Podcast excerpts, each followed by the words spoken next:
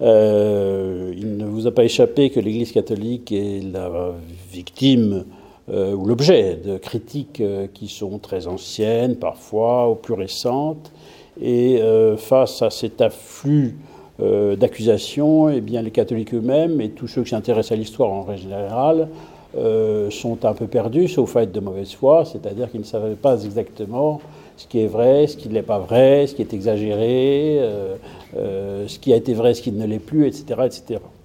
D'où l'idée qui m'a été proposée par les éditions Talendier de faire un livre qui soit un livre collectif, dont ils m'ont proposé la direction, puisque, en raison évidemment de, mes travaux antérieurs sur la, déformation de l'histoire à travers le politiquement correct, d'où l'idée de ce livre collectif qui visait euh, donc à balayer les principaux sujets touchant au passé de l'Église et à leur donner des réponses euh, scientifiquement fondées. Alors, euh, je précise bien que c'était et c'est un livre, l'objet, l'intérêt, l'intention en général était de faire un livre d'histoire, et je crois que c'est ce que nous sommes parvenus à faire. Ce n'est pas un livre d'apologétique religieuse, euh, et d'ailleurs, euh, le but n'était pas en soi de défendre l'Église, même si ça y aboutit très souvent, euh, mais de chercher la vérité de l'histoire. et d'ailleurs, quand je dis que c'est pas un livre d'apologétique religieuse, j'ai demandé l'équipe qui était réunie, était réunie sur ses compétences historiques et non pas sur ses convictions personnelles euh, sur le plan religieux que pour certains euh, j'ignore. Euh, et ça, je dirais que ça ne me regarde pas. je veux dire, ça n'avait pas, pas trait au contenu du livre. Hein. Donc, il s'agissait de, balayer l'ensemble des principaux sujets. Donc, ça, ça a été mon travail de directeur du livre. J'ai choisi les sujets qui me paraissaient les plus, les plus récurrents, qui viennent le plus souvent dans le débat d'idées, auxquels il fallait donner des réponses. Et en face de cette liste, euh, j'ai mis des noms, j'ai choisi les spécialistes qui me paraissaient les plus compétents euh, pour euh, traiter chacun de ces sujets. J'ai eu l'heureux surprise, mais à vrai dire, je n'étais pas vraiment inquiet, que 90% des historiens que j'ai contactés m'ont donné leur accord. Certains n'ont pas accepté, mais c'était pour des raisons, pas de raisons de refus du principe du, de, de l'ouvrage, mais parce qu'ils étaient sur d'autres travaux, ils n'avaient pas le temps de, euh, de participer à cette euh, entreprise éditoriale. Donc, euh, donc là, ça a été grosso modo un an et demi, un an et demi de travail entre le moment où j'ai commandé les, textes ils sont arrivés, les relire, etc., mettre tout ça en forme. Et donc, voici ce livre qui, j'en suis content, un, recueil pour l'instant, je pense que ça va durer un bon accueil euh, du public, euh, un bon accueil euh, du public. Évidemment, je, généralement, même si c'est un livre d'histoire, les gens qui sont concernés, attirés par le sujet, sont plutôt de sensibilité chrétienne, même s'ils ne sont pas forcément des piliers de sacristie. ils peuvent l'être parfois. un bon accueil du public et aussi un bon accueil de la presse, globalement. Et surtout, euh, ce qui m'intéresse moi, c'est que c'est un livre. Euh, bon, j'ai des livres et j'ai personnellement des engagements euh, éditoriaux, journalistiques qui sont un peu identifiés, évidemment. mais je voulais faire un livre qui ne soit pas, enfin, je voulais que ce livre ne soit pas un livre de polémique. D'ailleurs, ce n'est pas un livre de polémique. Je ne voulais pas que mon, je dirais, mon l'image qui est la mienne nuisent à, l'approche générale de ce livre. En gros, que les gens se disent on ne va pas parler de ce livre parce qu'il a été fait par Séville. Voilà.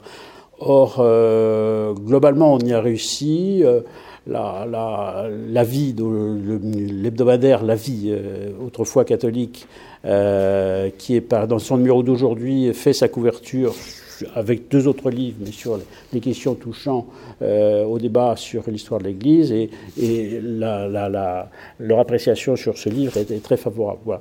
Euh, même si par ailleurs, sur un autre, d'autres plans, je ne partage pas toujours les, points de vue de la vie. Voilà. Donc euh, cette barrière-là a été franchie. Pour moi, c'était très important. je précise aussi que, enfin, je, je, parle ici, évidemment, je sais où je suis, où je parle, et c'est une maison que je connais depuis très longtemps, mais c'est un livre aussi, c'est un livre d'histoire, et c'est un livre d'histoire, l'histoire de l'Église, d'abord elle dépasse euh, c'est pas un livre franco-français, hein, je veux dire, l'Église par définition est universelle, même si pour des raisons historiques évidentes, l'ancrage du catholicisme est évidemment beaucoup lié à la civilisation européenne, euh, mais c'est pas, voilà, pas un livre forcément. Euh, j'espère qu'on aura d'ailleurs des traductions. Enfin, l'éditeur y travaille. Euh, c'est pas un livre en soi destiné à des Français, euh, enfin pas exclusivement aux Français, euh, et pas exclusivement aux catholiques. Voilà. Et pas exclusivement, je dirais, aux catholiques aux conservateurs, aux traditionnalistes. Euh, voilà. L'idée, c'était de faire un travail qui soit vraiment scientifiquement fondé. Et donc qui puisse toucher très largement et poser des problèmes de fond, ce qui sont ceux qui m'intéressent. Tenais à vous déjà vous remercier pour cet ouvrage qui est, euh, je trouve, un excellent manuel de réponse à de nombreuses questions que l'on se pose régulièrement, en effet, sur l'Église, parce qu'on est très souvent confronté, dès qu'on parle de, de l'Église, à l'Inquisition, à la pédophilie, à la colonisation. Et ce livre permet d'apporter des réponses très claires. Et je voudrais vous poser une première question, c'est, vous parlez de l'Église en procès. Qui aujourd'hui fait le procès de l'Église et surtout dans quel but? Pourquoi y aurait-il aujourd'hui un procès de l'Église? Alors le procès de l'Église, euh, d'abord il, y, a des polémiques euh, contre l'Église euh, qui en soi sont très anciennes. Je dirais même qu'elles ont toujours existé. le premier grand texte antichrétien, c'est celui de Cels, qui était un philosophe romain au XIIe siècle.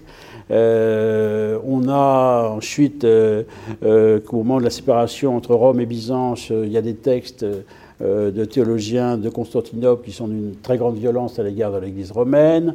Ensuite, on a au moment de, la réforme, euh, il y a très nombreux textes d'auteurs protestants, de théologiens protestants, euh, qui sont des attaques contre l'Église romaine. Euh, au XVIIIe siècle, les philosophes, les encyclopédistes, au moment des Lumières, donc on a évidemment une, offensive très générale contre l'Église et qui touche aussi, qui se sert d'éléments du passé de l'Église en les instrumentalisant d'ailleurs et en déformant pour en faire des arguments contre l'Église. Au XIXe siècle, on a tout un courant euh, anticlérical, laïciste, très républicain au sens militant du terme, euh, qui attaque l'Église. Au XXe siècle, on a tout un courant marxiste, euh, laïciste de nouveau, etc., matérialiste, qui va, qui va, qui va, qui va multiplier ces attaques. Alors, donc, ce qui fait que les attaques de l'Église touchant à son passé sont extrêmement, extrêmement nombreuses, variées. Et d'ailleurs, le rôle de l'historien c'est de distinguer à l'intérieur de ces euh, puisque toutes les accusations n'ont pas, pas la même portée, n'ont pas la même origine. Il faut faire déjà ce travail euh, de savoir, euh, qui est de distinguer d'où viennent ces accusations. Ça, c'est, l'aspect, je dirais, l'aspect idéologique. Il y a un autre aspect qui est qu'il y a en France, pour se limiter, pour prendre le, cas de la France, qui évidemment nous, nous regarde le plus, le plus près, les plus proches pour nous, euh, il, y a, en France un anticléricalisme latent euh, qui, on va dire, qui, date de la Révolution française. Il est, euh, personnellement, ça me désole, à la fois comme français et comme chrétien, mais enfin, je pense qu'aujourd'hui, c'est un élément constitutif de la culture française. C'est-à-dire qu'il y a deux France. Il y a deux France, c'est depuis la Révolution, pour faire très court. Il y a une France euh, euh, qui était la France royale, royaliste, chrétienne, catholique. Et puis, elle a engendré, avec la cassure de la Révolution, une autre France euh, qui est en révolte contre le passé de la France, qui est en révolte euh, contre l'héritage chrétien de l'Occident et de la France en particulier. Et donc cette composante-là existe. Et, je veux dire, euh, on s'aperçoit que pendant tout le XIXe siècle, il y a une polémique anticléricale extrêmement forte. Il y a un moment d'acmé, de, de, de, de, tension particulièrement forte autour d'entre entre 1880 et 1910, au moment où il y a un grand affrontement entre le monde anticlérical et l'Église, qui va être très fort, et qui va laisser des traces dans, dans, la culture et dans la, dans la, pensée française, et on s'aperçoit de cela. Donc c'est une constante qu'on a, qu'on a, et, et, ça a ravivé, tout ça a été ravivé dans la culture moderne. Euh, euh, je dirais la, trilogie de mai 68, Marx, Marcuse, Freud, a réanimé tout ça, tout, un ensemble de préjugés contre l'Église. Donc ils sont très forts. Et aujourd'hui, donc ces préjugés contre l'Église peuvent être fondés ou non, ça c'est un autre débat, peut-être on, en dira, deux mots après, mais il y a aussi un autre élément qui, qui est très frappant, c'est-à-dire que nous sommes aujourd'hui maintenant à un stade euh, ce n'était pas en soi le sujet de ce livre, on ne l'a pas abordé. Moi, c'est des questions que j'ai traitées dans d'autres livres, La France catholique ou Quand l'écriture de la loi. Nous avons objectivement un taux de déchristianisation dans le pays qui, était, à l'échelle de l'histoire de France, est extrêmement important. Euh, et euh, il y a eu la crise de mai 68, qui a été une crise culturelle globale, enfin des années 60, 70, crise culturelle globale de la société française et de la société occidentale, d'ailleurs, avec une rupture de transmission de la culture en général, la culture classique, y compris la culture religieuse, euh, ce qui fait qu'on a aussi tout un, paysage assez nouveau, à savoir que les anticléricaux de, de 1900, euh, euh, Combe, Émile Combe, était un ancien séminariste. Jaurès était un homme d'une immense culture qui connaissait les écritures par cœur. Aujourd'hui, vous avez dans les élites, je mets les guillemets parce que ce ne sont pas des élites, dans les élites politiques ou culturelles, vous avez des gens qui n'ont absolument aucune culture religieuse et évidemment, ou évidemment aucune culture euh, chrétienne. ce qui, on le sait, ça pose tout un tas de problèmes pour notamment, enfin, ce n'est qu'un exemple qui est très frappant. Enfin, tous, les professeurs d'histoire de l'art disent leur désarroi quand ils emmènent des élèves ou même des étudiants, enfin, dans, un musée. Euh, euh, je veux dire, les deux tiers de, la, de la, peinture occidentale euh, sont, d'inspiration religieuse. Et je veux dire, les gens ne savent pas ce que c'est que l'Assomption, la, etc. donc le langage le plus élémentaire, quand on fait l'histoire de l'art aujourd'hui, pas pour faire l'histoire de l'art religieuse, mais pour faire comprendre les étudiants ce que c'est que l'histoire de l'art, et on leur parle, il faut leur faire allusion à des concepts religieux qui ne sont même pas connus des étudiants. Donc là, il y a une rupture qui est extrêmement forte. Et évidemment, cette, espèce de vide euh, culturel évidemment, est propice à, euh, répandre et à multiplier, à démultiplier même euh, tous ces, déformations au sujet de l'histoire de l'Église. Il y a cet élément-là, et en plus, alors je dis, il y a un autre élément qui n'est pas proprement lié à l'histoire, mais qui, est très, que très frappant aujourd'hui, c'est qu'il y a la polémique contre le catholicisme est extrêmement forte, et d'autant plus, enfin, très forte, et euh, relève pour une très large part du fantasme. Euh, on l'a vu ça au moment de la manif pour tous. Euh, si vous voulez, prenez toute la, presse qui était évidemment pro-mariage pour tous, et tout le monde culturel, politique était pro-mariage pour tous, vous avez, à l'époque, il y a eu toute une flopée d'articles, d'études, d'enquêtes sur le retour des catholiques, l'offensive des catholiques, et voilà. Et ce qui était de l'ordre du fantasme, parce que je personnellement, ça me nave, mais je suis obligé de le constater. Dans la société française de 2019, l'Église catholique n'a aucun pouvoir politique, social ou culturel. C'est un fait. Ce qui ne veut pas dire que les catholiques ne pèsent rien, n'est pas, pas une action dans la société. Ils en ont une, c'est un autre un plan que je peux développer. Enfin, l'Église n'est pas en mesure aujourd'hui de s'opposer, par exemple, à une législation qui est contraire aux principes qu'elle défend on le voit et on va le voir euh, euh, dans, les, dans les semaines et dans les mois qui viennent. Je suis désolé, je ne veux pas tenir un discours pessimiste, mais il faut être réaliste. Voilà. Et donc, paradoxalement, paradoxalement, donc il y a en même temps une attaque extrêmement forte contre, contre l'Église et contre les catholiques, alors que dans la pratique, la capacité d'action des catholiques est tout à fait limitée.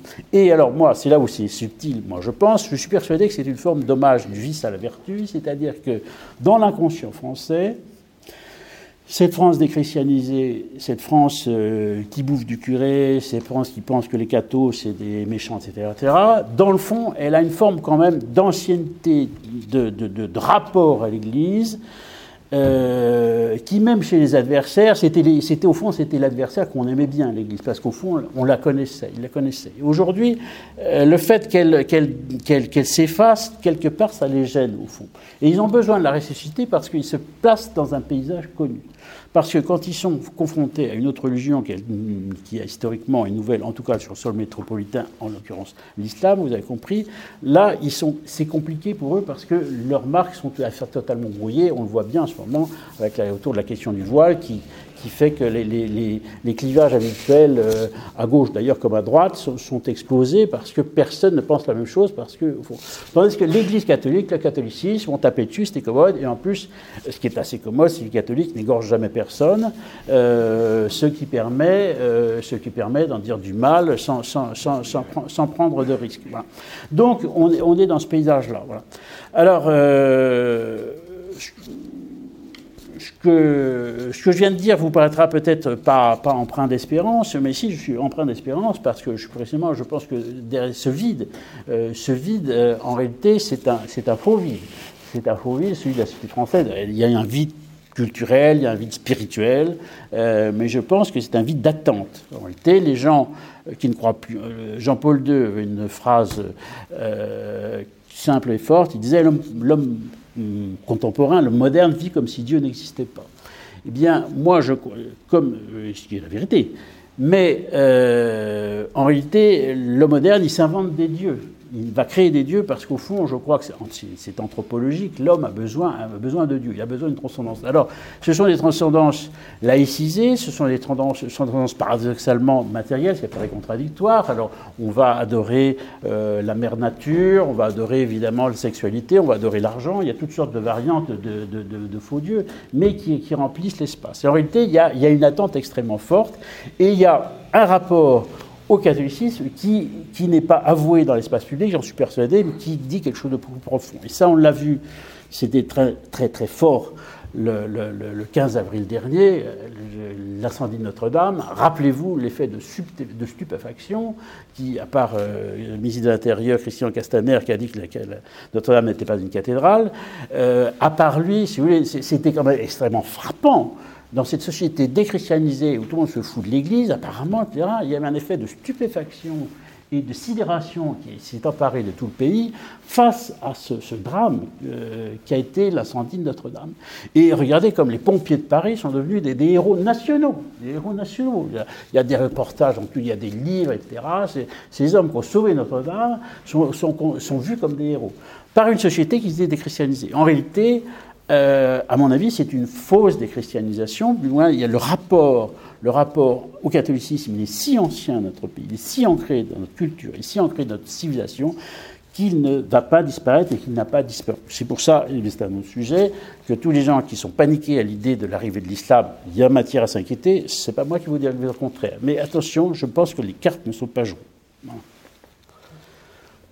Euh, avant d'entrer vraiment dans, dans le procès et d'aborder quelques questions historiques précises. Est-ce que vous pourriez euh, d'abord nous présenter brièvement quelle a été votre méthode, quelle est de manière générale votre méthode euh, historique, en quoi euh, notamment elle se distingue de ce que vous appelez aujourd'hui l'historiquement correct? Alors, concernant l'histoire en général et concernant l'histoire de l'Église en particulier, mais c'est vrai pour tout, il y a, trois, je dirais, il distingue trois, trois grands défauts à éviter, qui est tout d'abord l'anachronisme, deuxièmement le manichéisme, euh, et troisièmement le mensonge par omission. Je m'explique. Alors l'anachronisme, évidemment, ça consiste en histoire à juger le passé euh, en vertu des, selon les critères du présent. Or, euh, a fortiori, dans le cas de l'histoire chrétienne, de l'histoire de l'Église, on ne peut pas appliquer au passé les critères du présent. Pourquoi? Nous sommes dans une société, euh, je l'ai dit un instant, déchristianisée. Je parle de la France, par exemple. Nous sommes dans un pays qui vit sous le régime de la séparation de l'Église et de l'État, euh, et où, objectivement, le, le, troupeau catholique, entre quelque sorte, mais ce n'est pas péjoratif, c'est au sens du bon berger, le mot troupeau, s'est réduit. Euh, ça, c'est une, c'est certitude, mais euh, dans, euh, donc on est, on est, et puis nous sommes suscités de totale liberté de penser. il y a les 80 ans, il y avait encore une forme de conformisme social autour de la religion. si 80 ans, si vous viviez dans le village de Vendée et que vous n'alliez pas à la messe, vos voisins vous regardaient un petit peu avec un mauvais œil, enfin, sauf dans la Vendée bleue. Bon, mais voilà. Aujourd'hui, tout ça a disparu. Je veux dire, on est dans un système de totale liberté de pensée, totale liberté religieuse, et chacun fait ce qu'il veut, et ce que son voisin fait ou, ne fait pas, on ne le sait pas.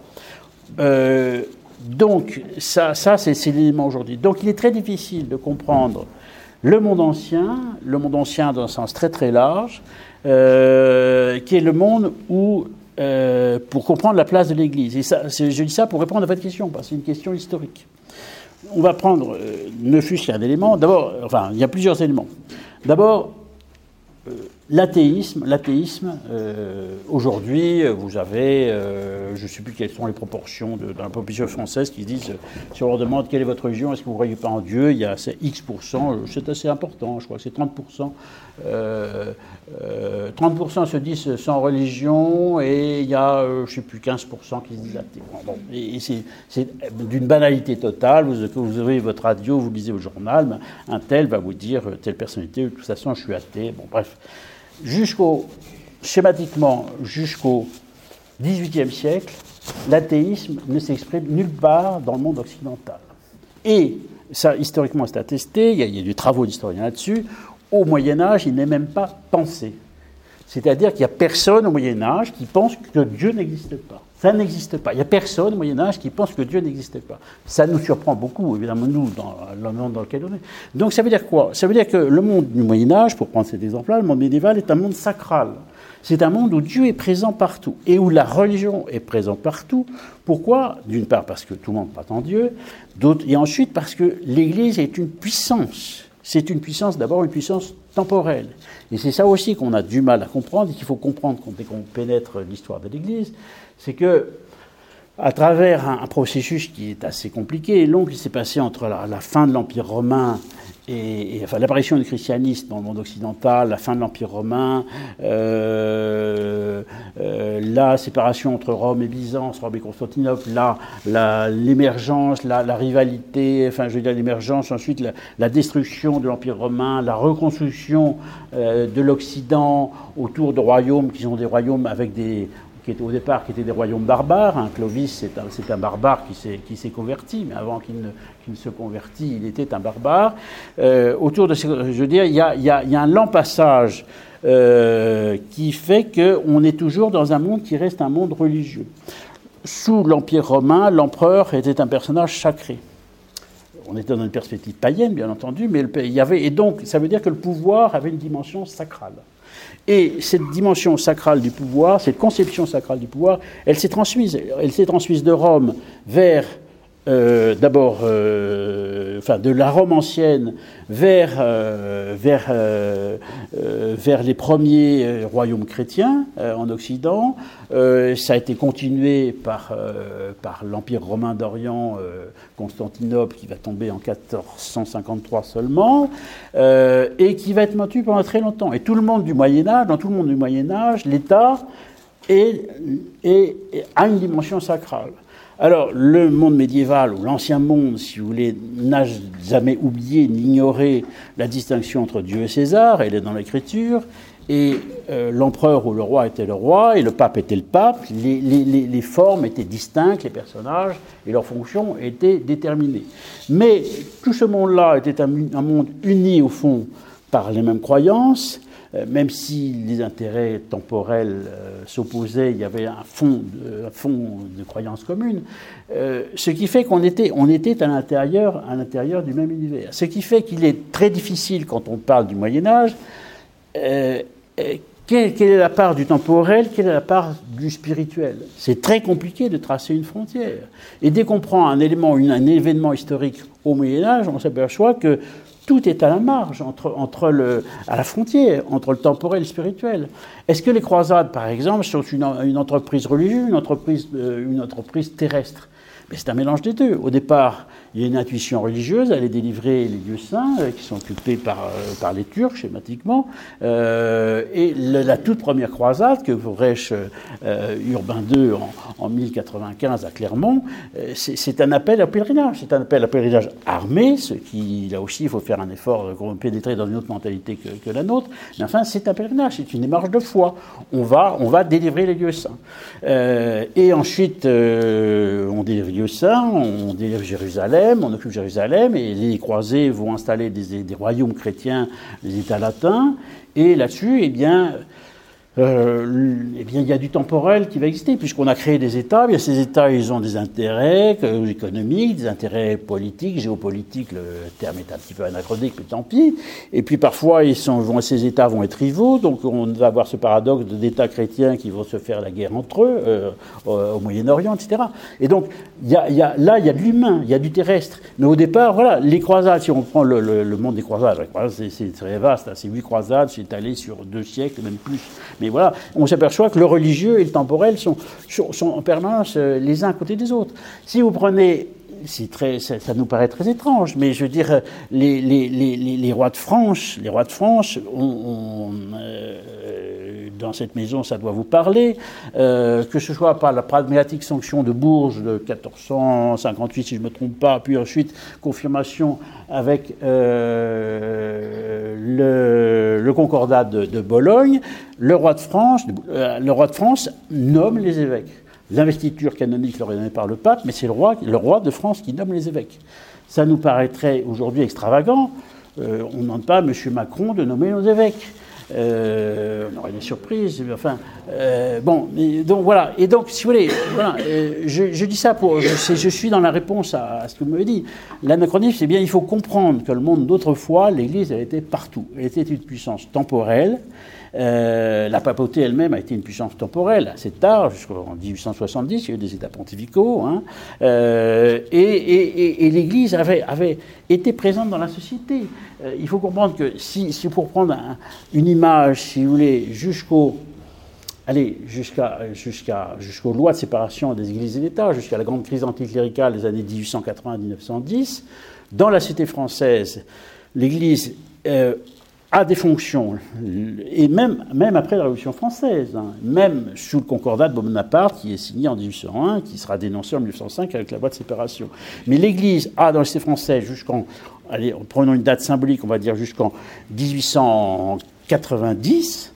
Euh, euh, allez, non, il y a les premières lois, que, les scolaires sont arrivées avant. Alors on va dire jusqu'en 1875. L'Église en France, jusqu'en 1875, a un pouvoir qui est actuellement très largement par, euh, pouvoir de ministère de l'Éducation nationale, du ministère de la Santé. L'Église administre des centaines d'hôpitaux. Euh, euh, les infirmières laïques, ça n'existe pas. Hein. Les infirmières laïques, c'est une création moderne. C'est 1890, ça apparaît. Jusqu'à la fin du XIXe siècle, les infirmières en France se sont des religieuses. Euh, euh, donc l'Église euh, éducation nationale, puisque l'enseignement public, l'Église est présente dans l'enseignement public, hein, avec des professeurs qui sont des prêtres, avec des heures de cours religieux, avec un crucifix qui est suspendu dans le fond de la classe, même dans les écoles publiques, les écoles d'État. Hein.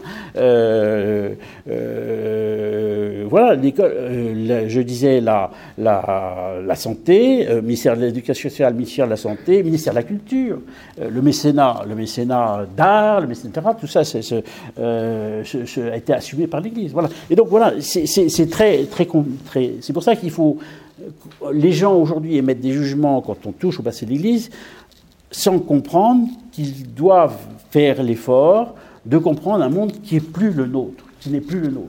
C'est un autre monde que le nôtre, et si on fait de l'histoire, eh il faut essayer de comprendre comment fonctionnait ce monde.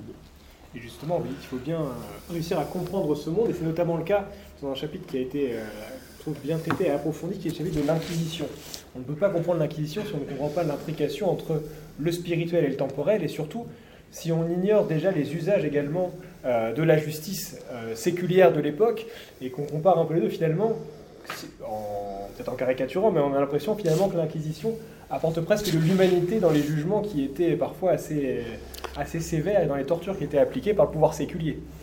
Oui, alors évidemment dire ça c'est assez provocateur, mais c'est pourtant c'est la vérité.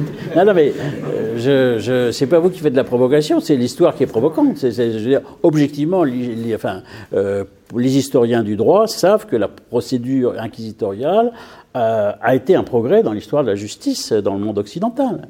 Euh, parce que, bien précisément, les procès d'inquisition ont été des vrais procès au sens procédurier, avec des minutes, c'est très papassier l'inquisition. Hein. Je veux dire, on a, euh, il y a en Espagne ou dans le sud de la France, on a des tonnes d'archives de procès d'inquisition, tout était noté, il y avait un greffier, donc il y avait une vraie procédure. C'était pas le règne de l'arbitraire, je dis que tu les hérétiques et je te coupe la tête. C'est pas comme ça que ça se passait.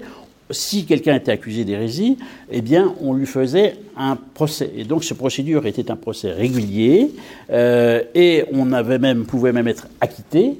Euh, si, le procès montrait que, c'était une erreur, on avait droit à une défense, on avait droit à une défense. Et de, de point de vue, c'est l'Inquisition qui a, introduit euh, dans le système judiciaire occidental la notion de défense, de défense de l'accusé. Euh, il fallait des preuves, etc., etc. Et donc, un droit de défense, on pouvait être accusé, pardon.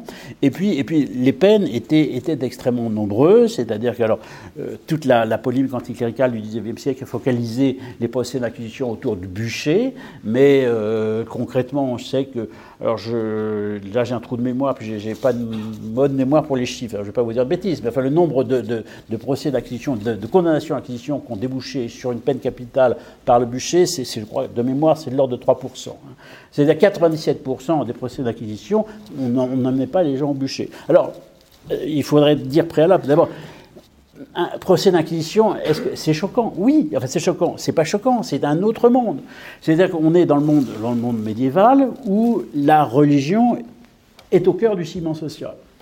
C'est un, c'est, un lien social. C'est au cœur du ciment qui fait que la tienne. Et toutes les sociétés médiévales fonctionnent comme ça. Euh, et au fond, euh, même les sociétés, les sociétés islamiques fonctionnent comme ça. Elles considèrent que l'islam, euh, c'est la loi de l'État et c'est la loi de la société, et que les, les, minorités religieuses dans les pays musulmans, soit elles ont été éradiqués physiquement, mais ce n'est pas la majorité des cas, soit plus lentement, en leur donnant des droits, euh, je dirais, de citoyenneté, le terme est anachronique, mais vous me comprenez, euh, limités, c'est la notion de dimitude. Voilà.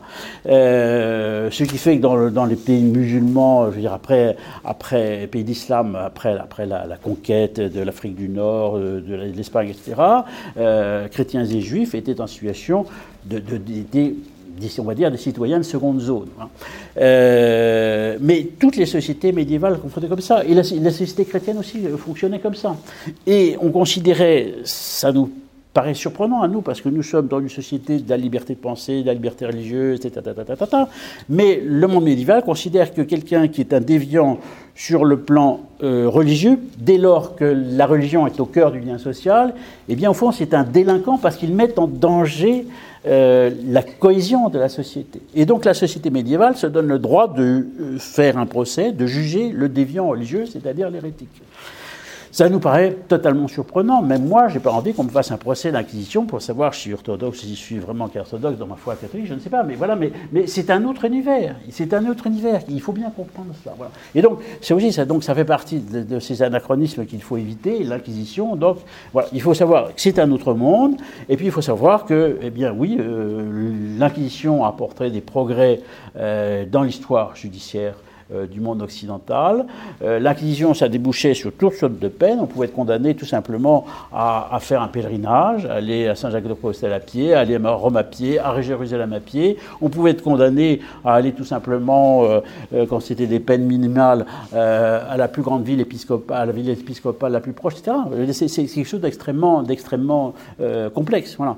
Et donc tout ça a été caricaturé, simplifié, avec toute la polémique euh, anticléricale du XIXe siècle et surtout l'imagerie. Vous savez, on connaît beaucoup, c'est des tableaux un peu pompiers euh, des années 1850 où vous voyez euh, des inquisiteurs qui ont l'air euh, Torquemada, enfin qui font peur et qui avec des, des, victimes pantelantes qu'ils viennent de torturer, c'est de la propagande anticléricale. Ça ne correspond pas à une vérité, à une vérité historique.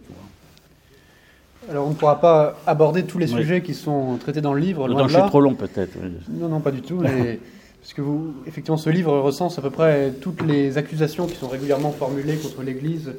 Ça, ça, va de la question de l'existence euh, du Christ euh, à la question de la pédophilie. Donc vraiment toute l'histoire de l'Église euh, s'y trouve.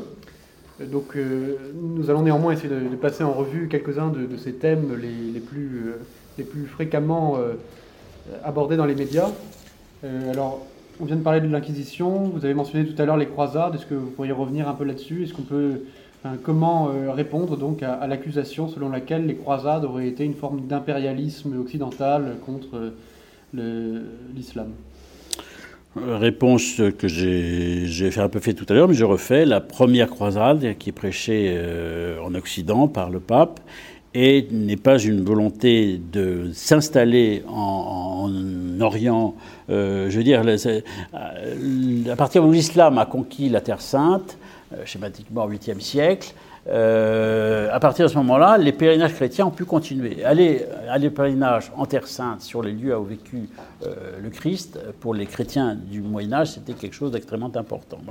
Et donc il y a eu un moment euh, pendant, pendant plusieurs siècles, alors que le, Moyen-Orient était sous domination musulmane, où il y avait une liberté laissée aux chrétiens sur place, aux vieux chrétiens sur place, une petite liberté mais qui était laissée, et les chrétiens pouvaient faire des pèlerinages. Et puis un jour, des pèlerins d'Occident, voilà.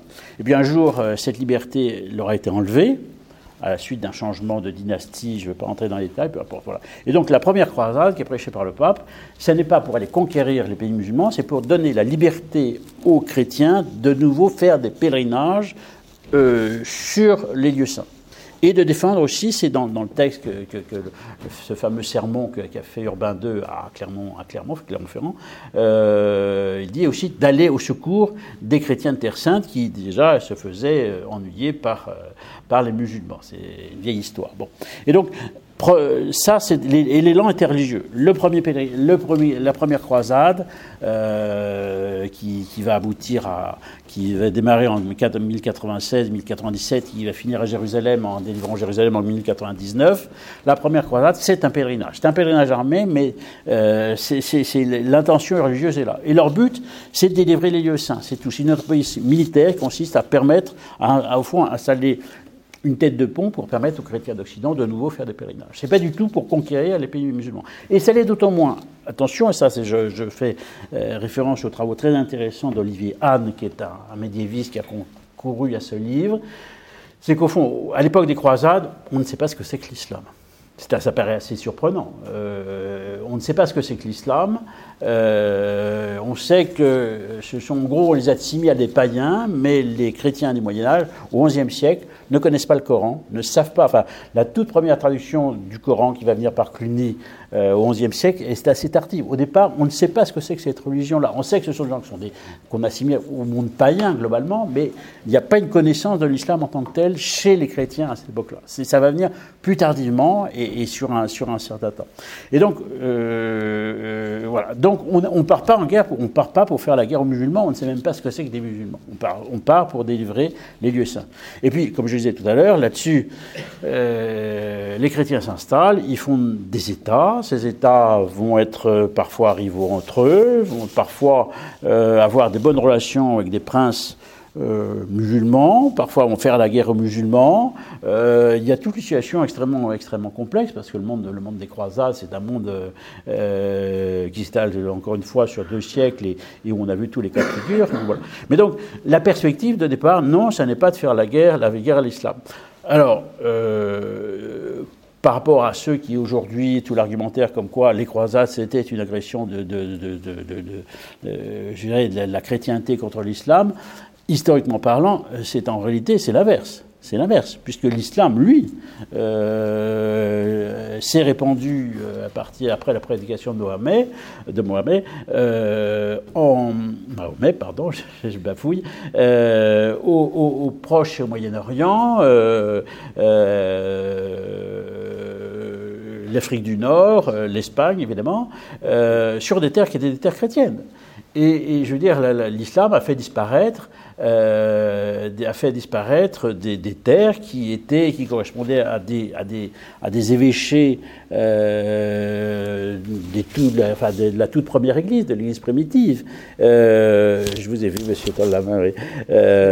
Juste une remarque, il y aura un temps pour les questions à la fin de la conférence.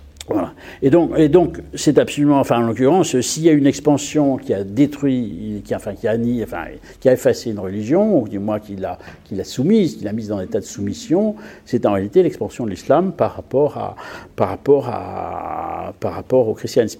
Et, jamais, jamais les chrétiens euh, arrivés d'Occident, les croisés, Voilà, prendre qui est un mot d'ailleurs aussi postérieur. Hein. À l'époque des croisades, on ne disait pas les, croisades, c'est un terme qu'on n'existait pas, qui ne s'employait pas. Les, jamais les, croyants, les croisés n'ont eu les moyens, ni l'ambition, ni les, surtout même pas les moyens de conquérir l'ensemble des terres d'islam pour les ramener à la chrétienté. Ça n'a jamais fait partie de leur projet et ça ne faisait de toute façon pas partie de leurs leur moyens, euh, puisque la comparaison est anachronique et je, dénonce toujours l'anachronisme, mais je, vais le tenter quand même pour une fois pour comprendre ce que je veux dire. Il y a un côté chez les croisés qui me frappe. Enfin, moi, ça me. Euh, chez les croisés qui sont au Moyen-Orient, il me faut penser quelque part au pied noir en Algérie. Il y a, quelque, chose de, quelque chose de commun, c'est-à-dire qu'on a une minorité euh, chrétienne, euh, européenne d'origine, qui s'installe en terre d'islam. Voilà et qui est en, dans la pratique qui est le dos au mur, le dos au mur ou le dos à la mer, plus exactement, le dos à la mer. Voilà. Et on a, on a quelque chose d'assez commun. Et je veux dire, euh, toute l'histoire des poulains, vous savez, les poulains, c'est les pieds noirs, euh, les pieds noirs des croisés, en quelque sorte. Hein. Eh bien, c ce sont des minorités chrétiennes qui, qui, vont, qui, vont, qui, vont, qui tiennent des États, qui sont installés euh, dans, dans, dans, ces régions-là, euh, schématiquement, entre, pour prendre des frontières de pays actuels, entre la Turquie, Syrie, Israël, bien sûr, Jordanie, voilà, et, et, et un peu nord de l'Égypte actuelle, et puis ils sont le dos à la mer. Ce sont des petites communautés, et avec le temps, ils vont pas réussir à tenir. Et d'ailleurs, les États euh, latins, les États chrétiens, se sont effondrés très schématiquement au bout de deux siècles. Et euh, justement, on parlait d'entreprises impérialistes euh, occidentales. Quel a été le rapport, que vous soulignez bien, entre la, la colonisation et le christianisme? En particulier, vous avez parlé de l'exemple de Las Casas et de Motoligno dans votre livre. Est-ce que les missionnaires ont trahi la mission apostolique ou est-ce qu'au contraire, ils ils ont continué à maintenir cet idéal au cours de leur mission euh, dans les différentes terres étrangères? Alors, euh, je vais revenir, mais pour répondre à votre question, à, tout à l'heure, parce que je, comme je suis euh, pas emballé, mais je veux dire, on a la, conversation roule, c'est normal. Je veux dire, parce que j'ai dit qu'il y avait trois éléments. Le mec qui fait les refuser, l'anachronisme. Il y a un autre, le deuxième, j'ai dit, c'est le manichéisme. Et justement, je dis ça pour répondre à votre question. Euh, le manichéisme, ça consiste à dire c'est tout, ça c'est tout bien, il y a, tout, noir d'un côté, tout noir et tout blanc de l'autre, le bien d'un côté, le mal de l'autre. Voilà. Bon, la question, le rapport entre la, mission et la colonisation est un rapport qui ne peut pas être jugé en termes de bien ou mal. Euh, il faut introduire des nuances qui sont chronologiques, qui sont géographiques.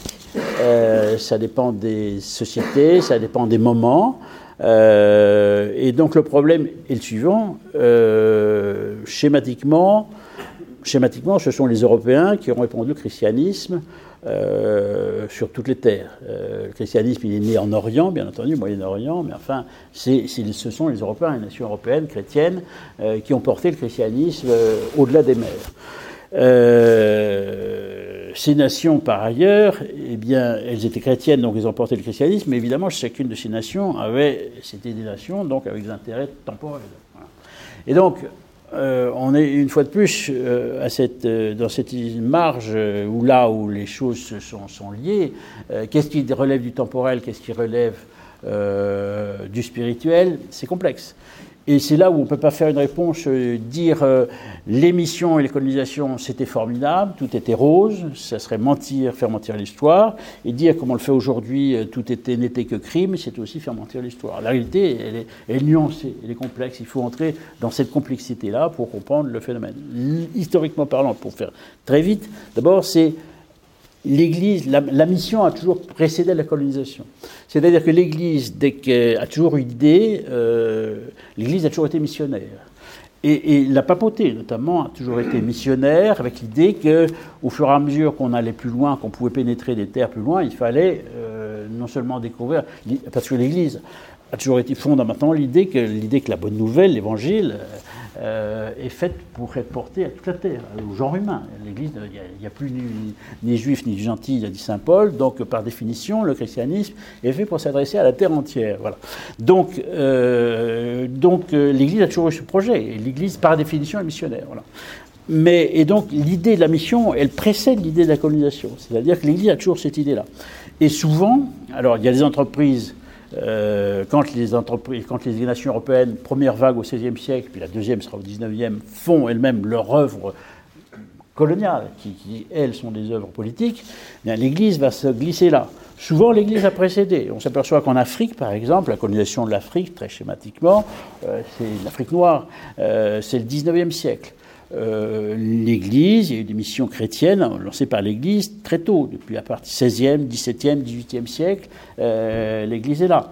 Il y a des cas aussi où le, je veux l'entreprise missionnaire n'est pas liée à une entreprise coloniale. Le meilleur exemple, c'est celui du Japon, Saint François Xavier, euh, qui va évangéliser le Japon, qui est une entreprise incroyable, une entreprise héroïque. Enfin, je veux dire, c'est une aventure humaine extrêmement extraordinaire. Pensez ce que c'est qu'au enfin, d'aller à cette époque-là, de partir pour le Japon, enfin, qui était une société fermée, etc. ils sont tous fait couper en morceaux d'ailleurs. Euh, mais enfin, je veux dire, il y, a une espèce de gratuité, de don, enfin, dans, l'histoire des jésuites qui partent avec, avec, François Xavier au, Japon. Et là, il n'y a aucune entreprise coloniale derrière. Il n'y a, aucun État européen qui, pense conquérir ou coloniser le Japon à ce moment-là. Et donc, c'est très souvent la mission a précédé la colonisation. Maintenant, une fois que, quand il y a colonisation, eh bien, les missionnaires se trouvent sur un territoire qui est colonisé. Alors, est-ce qu'ils sont les représentants de leur nation à laquelle ils appartiennent, ou est-ce qu'ils sont les représentants de l'Église qui est universelle? Est-ce que un missionnaire français qui est en Afrique, est-ce qu'il est là pour servir les intérêts de sa congrégation religieuse et parler au nom de l'Église qui, par définition, est universelle, ou parce qu'il est français, est-ce qu'il ne va pas réagir en fonction de ses intérêts nationaux? Et on est à la charnière des deux. Voilà. Et donc, euh, euh, c'est là où c'est là où c'est complexe. Euh, et c'est là où je, globalement, je, les recherches d'historiens, moi c'est un sujet que, bon, que je me suis réservé dans le livre, globalement, les, les, il y a une sorte de quitus pour les œuvres congressionnaires qui ont fait un travail extraordinaire euh, au service des populations défavorisées, des populations du bout du monde, euh, qui sont là encore une fois des aventures humaines euh, absolument sidérantes, de courage, de foi. et en même temps, bah, il y a une part d'humanité. Il y a une part d'humanité, oui, parfois il y a eu de l'exploitation humaine, parfois il y a eu alors, non pas, non pas, pas du racisme, parce que l'Église n'est pas philosophiquement, n'a jamais été philosophiquement raciste. Enfin, il y a un rapport entre Européens et gens de couleur. Il a fallu du temps pour que qu'on trouve une bonne articulation euh, sous l'angle de la foi chrétienne. Euh, la fraternité, ça, s'apprend pas immédiatement. Voilà. Donc, c'est complexe. Il faut, il faut, on est obligé d'avoir, euh, quand on étudie ces questions-là, euh, eh bien, d'avoir un, bilan nuancé. Maintenant, il faut retenir que euh, voilà, un personnage comme Lascaz, euh, dominicain, qui a pris la défense euh, des Indiens dans les colonies espagnoles, qui deviendra l'Amérique latine, est un, très très beau personnage. Maintenant, quand on Jean-Louis Benoît, qui l'historien qui a travaillé sur ce sujet-là précisément, montre que Lascaz était tellement à défendre les Indiens paradoxalement, il en est venu à noircir au fond euh, l'œuvre des conquistadors pour défendre ces, Indiens chéris en quelque sorte, et ce qui fait que paradoxalement, Lascaz, qui est un beau personnage, a un petit peu contribué à une forme de légende noire euh, de l'Amérique espagnole en, dénigrant euh, les conquistadors qui par ailleurs avaient fait une conquête et une conquête militaire, mais enfin qui sont intervenus, ça il faut le rappeler, dans des dans des civilisations, les civilisations précolombiennes sont des civilisations d'une sauvagerie épouvantable. Hein, je veux dire, euh, avec sacrifice humain. Euh, euh, d'ailleurs, on trouve en ce moment beaucoup, il y a beaucoup de travaux d'archéologues qui, fouillent les, forêts, les forêts d'Amérique du Sud, et on retrouve des charniers encore qui ont, qui ont plusieurs siècles. Hein. voilà, donc c'était des, des, civilisations d'une sauvagerie épouvantable. Donc le mythe du bon sauvage, y compris du bon sauvage en Amazonie, je ne sais pas pourquoi je dis ça, euh, euh, c'est un mythe précisément. Alors nous sautons un peu du coq à l'âne, mais beaucoup de sujets à aborder. Alors est-ce qu'on peut dire que l'Église euh, s'est rendue coupable d'intolérance vis-à-vis des autres courants chrétiens minoritaires, et en particulier vis-à-vis du protestantisme? Non. oui et non. La rupture de la réforme a été une rupture douloureuse pour la chrétienté, je pense qu'elle le reste. Euh, la, tunique du Christ a été déchirée, la, séparation d'avec, d'avec Byzance était aussi un drame à l'histoire, à l'histoire de, de l'Église et à l'histoire de, oui, à l'égard de l'histoire de l'Église et la séparation avec la, avec la réforme aussi. Je veux dire, euh, euh, l'Église, par définition, doit être universelle et c'est dramatique, évidemment, la division des chrétiens. Enfin, euh, donc, un choix. Alors, pour faire très court, on s'aperçoit qu'au moment des guerres de religion, de la réforme, eh bien, d'abord, la notion de tolérance n'existait dans aucun camp. Personne n'était tolérant, tout le monde était persuadé d'avoir la vérité, et tout le monde était persuadé que ceux qui avaient tort euh, étaient euh, des hérétiques qui allaient euh, finir en enfer. La notion de tolérance au sens où, au sens où l'entend est une notion extrêmement, extrêmement moderne. C'est une, notion, une notion qui vient des Lumières, qui n'existe même pas à la fin des guerres de religion. L'édit de Nantes 1598, qui est un superbe acte politique de, Henri IV, hein, c'est d'une grande intelligence, mais il n'y a aucunement l'idée de, tolérance dedans, il n'y a aucunement l'idée de tolérance philosophique du terme. Hein. C'est pas du tout dans le texte. Si vous lisez le texte de l'île Nantes, il ne dit pas euh, euh, chacun a le droit d'être catholique ou protestant. Non, c'était dit prend acte du fait qu'il y a une division religieuse et que le royaume de France, puisqu'il y a euh, ses fils ont des appartenances religieuses différentes, il faut leur trouver un moyen de vivre ensemble sans que, pour mettre fin à la guerre et mettre fin, fin au flou de sang. Mais ça n'aborde pas la question, je dirais, métaphysique ou probablement religieuse, parce que qui n'existait pas à l'époque, personne, personne. Et d'ailleurs, l'édit de Nantes n'est pas, pas un édit de tolérance au sens physique du terme. Dans la pratique, il, laisse d'ailleurs aux protestants un certain nombre de places fortes, etc. Il y a, encore, il y a encore un État euh, dans l'État huguenot euh, qui existe après l'édit de Nantes. Simplement, on a trouvé une sorte de compromis qui met fin à la guerre. C'est un grand acte politique, attention, surtout parce qu'il y a l'idée d'amnistie, d'oubli. Ça, c'est savoir terminer une guerre civile. Ça, c'est quelque chose d'extrêmement important, avec euh, le devoir d'oubli, qui est aussi important que le devoir de mémoire. Euh, mais donc, euh, que disais-je? Je parle, je parle. La tolérance n'était pas nommément citée dans le. Oui, oui, tout à fait, voilà. Et donc, oui, donc, il y a eu de la violence et de l'intolérance au sens euh, des deux côtés. Je veux dire, chez les catholiques, les catholiques ne pouvaient pas concevoir le protestantisme, le protestantisme ne pouvait pas concevoir le catholique. Donc c'est une, je dirais, une guerre civile, euh, pardon du terme, entre chrétiens. Voilà. Euh, la violence a été des deux côtés. On vous parle toujours de, la Saint-Barthélemy, qui est une affaire extrêmement complexe. On ne parle jamais de la Michelade, qui est un, qui est un, qui est euh, un massacre de catholiques commis à Nîmes par les protestants de, de, la région. Euh, c'est quelque chose dont on ne parle jamais. Dans les, enfin, je veux dire, donc, euh, il y a une sorte, évidemment. Alors, l'histoire des guerres de religion a été extrêmement instrumentalisée à partir de, notamment beaucoup au XIXe siècle, hein, l'histoire républicaine, où on sait que, enfin, ça, c'est de l'histoire, c'est de l'histoire de l'école, mais je veux dire, beaucoup des, maîtres de la, de la Troisième République étaient d'inspiration protestante, ceux qui avaient Ferdinand Buisson, etc., enfin tous les, patrons de l'enseignement laïque à la Jules Ferry étaient souvent de, culture et d'origine protestante, euh, et donc euh, ont, instrumentalisé une histoire euh, de religion qui est une histoire fantasmatique. Voilà. Donc la violence, elle était des deux côtés, l'intolérance, elle était des deux côtés.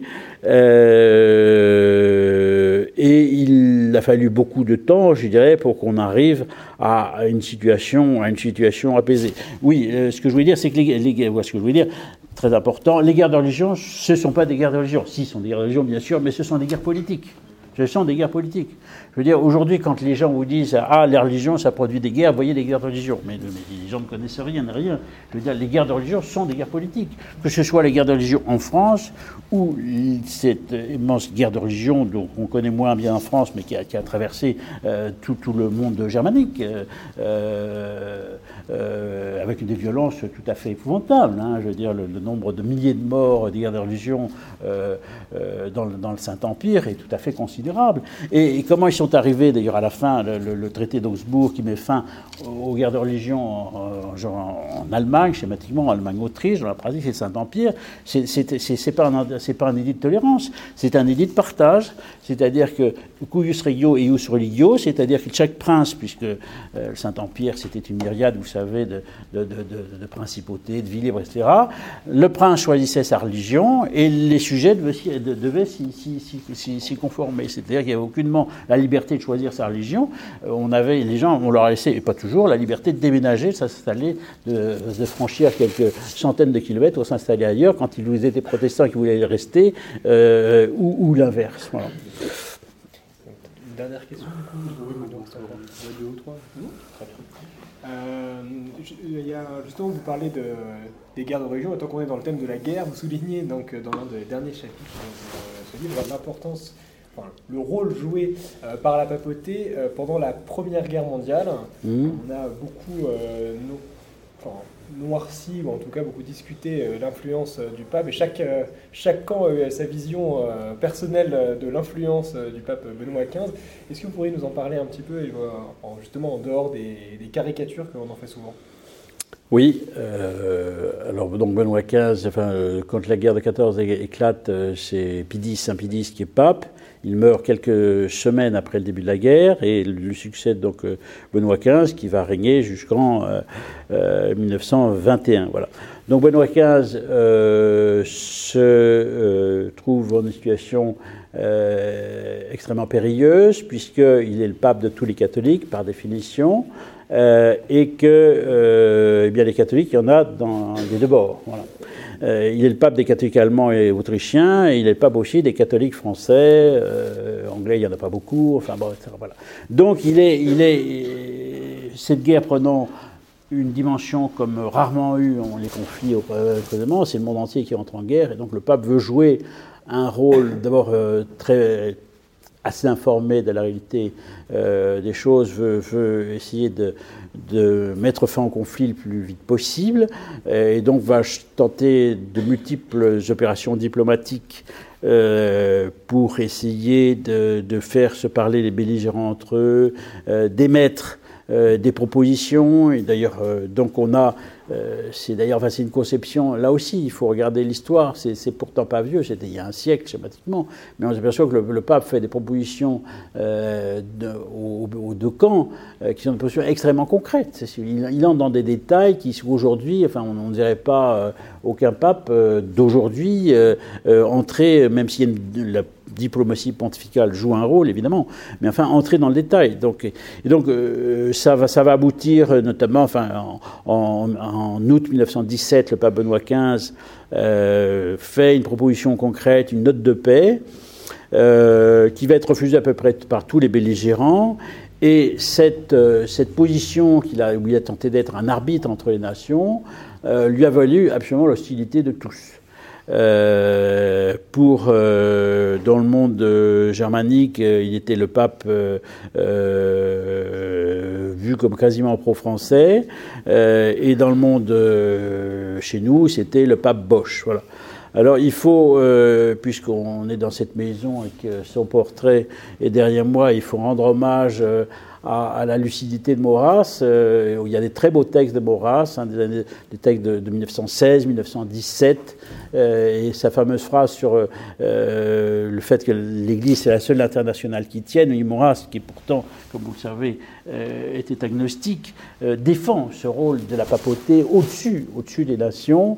Et, il, y a des, il, y a des, très beaux textes de Maurras qui défendent les interventions de Benoît XV, en disant il est dans son rôle en essayant. Alors, dans le même temps, euh, notre cher Maurras défendait plutôt les intérêts français, évidemment, et pas les intérêts euh, du camp en face. Bon, ça, c'est assez logique. Mais enfin, euh, et donc voilà. Mais ça a été.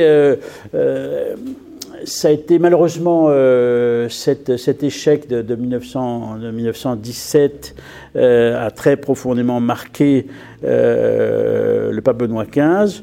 Euh, sur un autre plan de mes centres d'intérêt personnel, j'aime rappeler, rendre hommage que le seul chef d'État qui a répondu positivement à son appel, c'est Charles d'Autriche, euh, dernier empereur, auquel j'ai consacré une biographie, qui est un personnage qui est bien heureux, vous savez, vous savez aujourd'hui pour l'Église catholique, euh, qui est le seul qui avait vu le, côté destructeur pour l'ensemble de l'Europe de cette, de cette guerre et son côté épouvantable, qui voulait en sortir, et donc il est le seul chef d'État euh, qui avait dit oui aux, propositions du pape.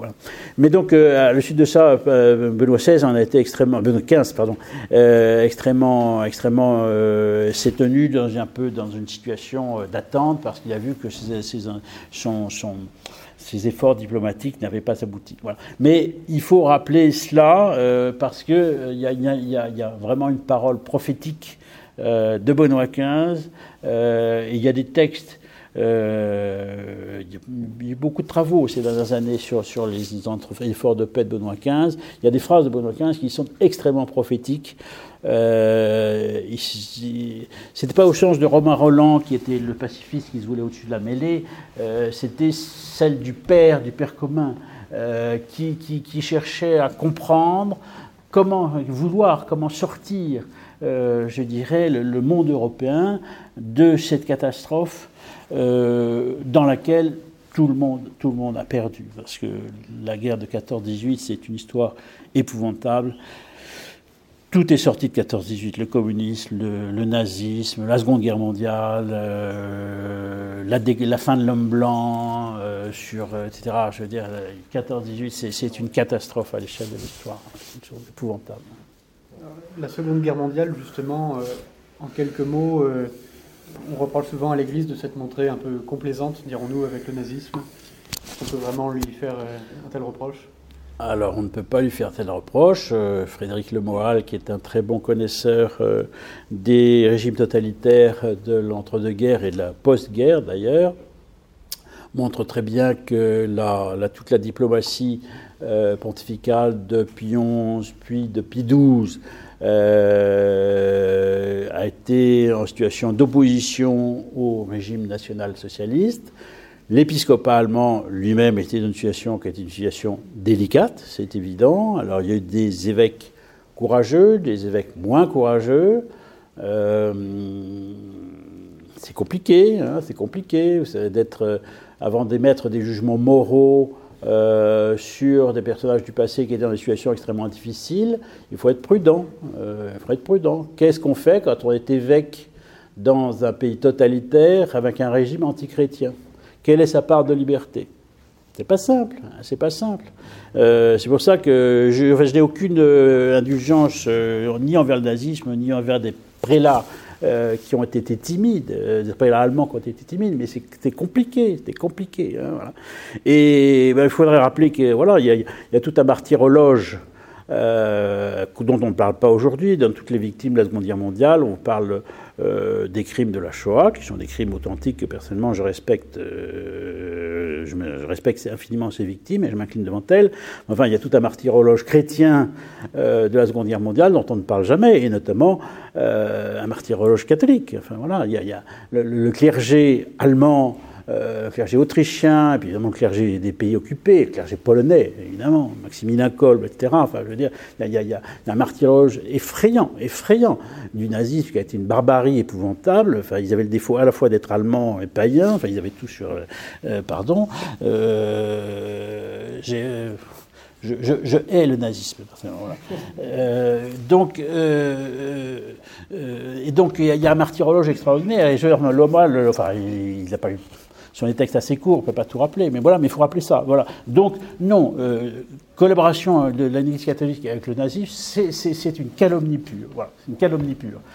Ce qui est vrai, mais pour entrer dans la complexe histoire, parce que c'est complexe, c'est que l'épiscopat allemand était dans une situation difficile. C'est évident. Et il y en a qui ont été très courageux, qui sont allés jusque-là où ils pouvaient, euh, et il y en a qui étaient moins courageux, qui auraient pu en faire plus, c'est évident. Maintenant, euh, le rôle de l'historien n'est pas de décerner des bons et des mauvais points, euh, c'est voilà, raconter.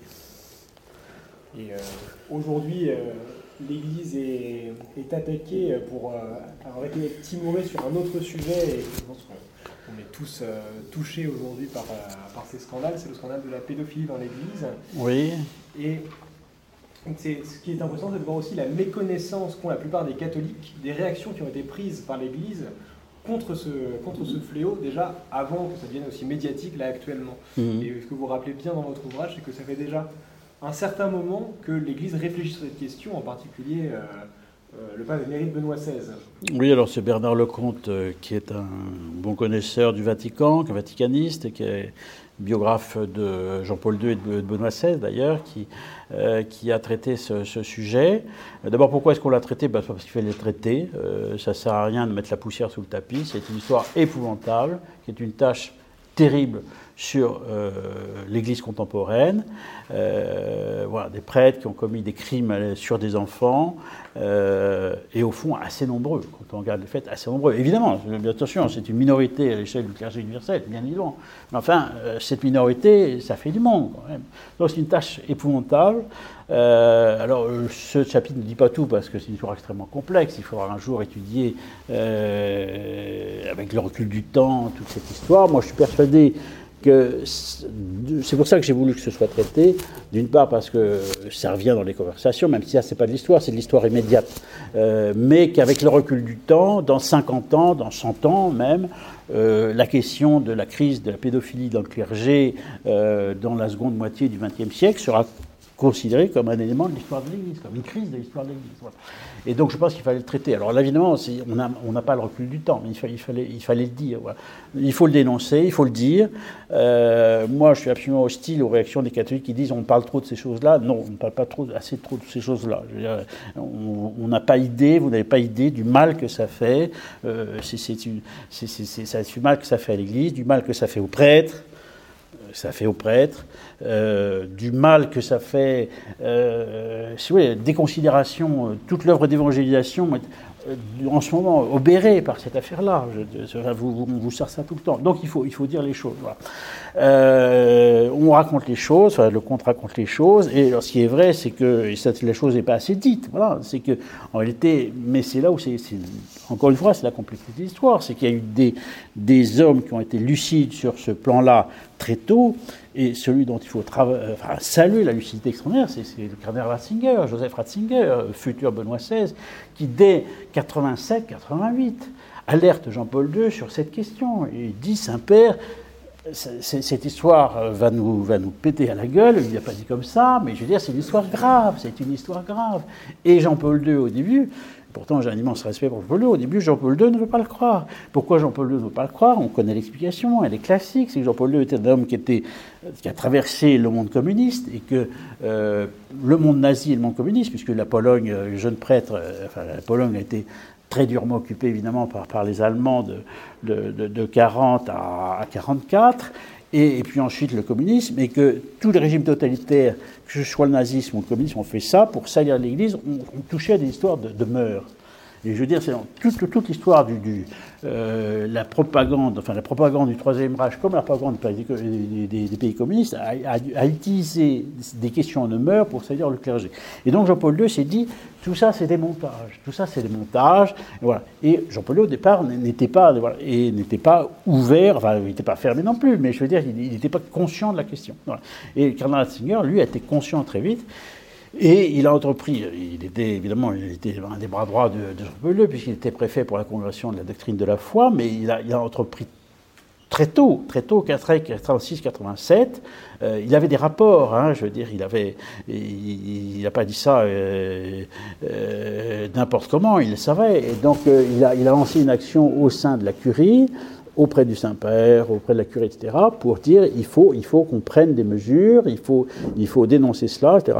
Et il y a eu un, il y a un propre combat qui a mené le cadre Ratzinger au sein, au sein de, la curie, euh, pour, euh, pour dénoncer le phénomène qui n'allait pas de soi. Ben parce que malheureusement, euh, il y a des membres de la curie qui ont trempé là-dedans, c'est terrible, c'est la vérité de l'histoire, donc il faut le dire. Voilà. C'est vrai qu'il y a eu des réseaux homosexuels et des réseaux pédophiles dans l'Église, et qu'il y en a eu au plus haut sommet. Et c'est dramatique, c'est dramatique, voilà. Et donc, euh, mais cette histoire n'est que, je dirais qu'au début, là, on est, on est, dans, un, on est dans un texte que je, valide tout à fait le compte, mais je veux dire, c'est l'histoire immédiate. Il, faut, il faudra attendre. Moi, sur un plan de l'explication historique, il faudra attendre, euh, attendre je dirais, du temps pour qu'on ait une vision globale. Moi, je relis ça. Je relis ça à la question, qui est une question culturelle et, générale, qui est la place qu'a pris la sexualité dans les sociétés modernes, dans les sociétés occidentales modernes. Euh, nous sommes des sociétés hyper sexualisées, hein, euh, et donc, euh, et donc euh, toutes les, je dirais, les paramètres classiques euh, de la chasteté, euh, euh, mais ça concerne le clergé comme les filles, etc. Tous, les paramètres ont été bousculés. Et donc, je pense qu'avec le temps, on trouvera des explications fondamentales sur, enfin, des explications un petit peu globales.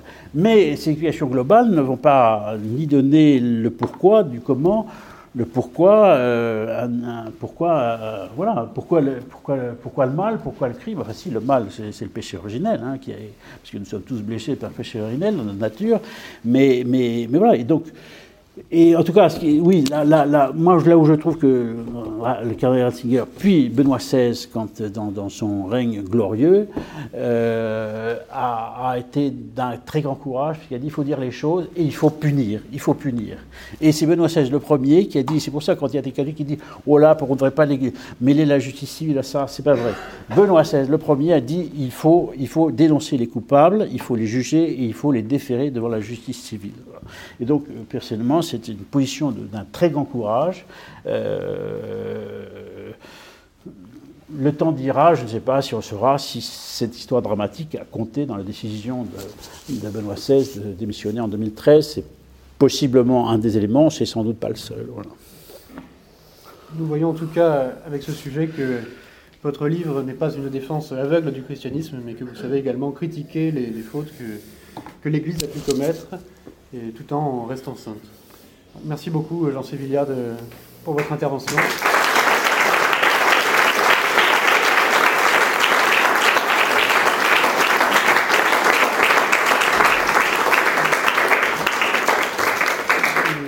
Le public, euh, le public est désormais invité à poser des questions. On avait un monsieur qui brûlait depuis tout à l'heure. Ouais, une remarque sur plusieurs sujets. Euh, Juste, excusez-moi, une petite remarque préalable.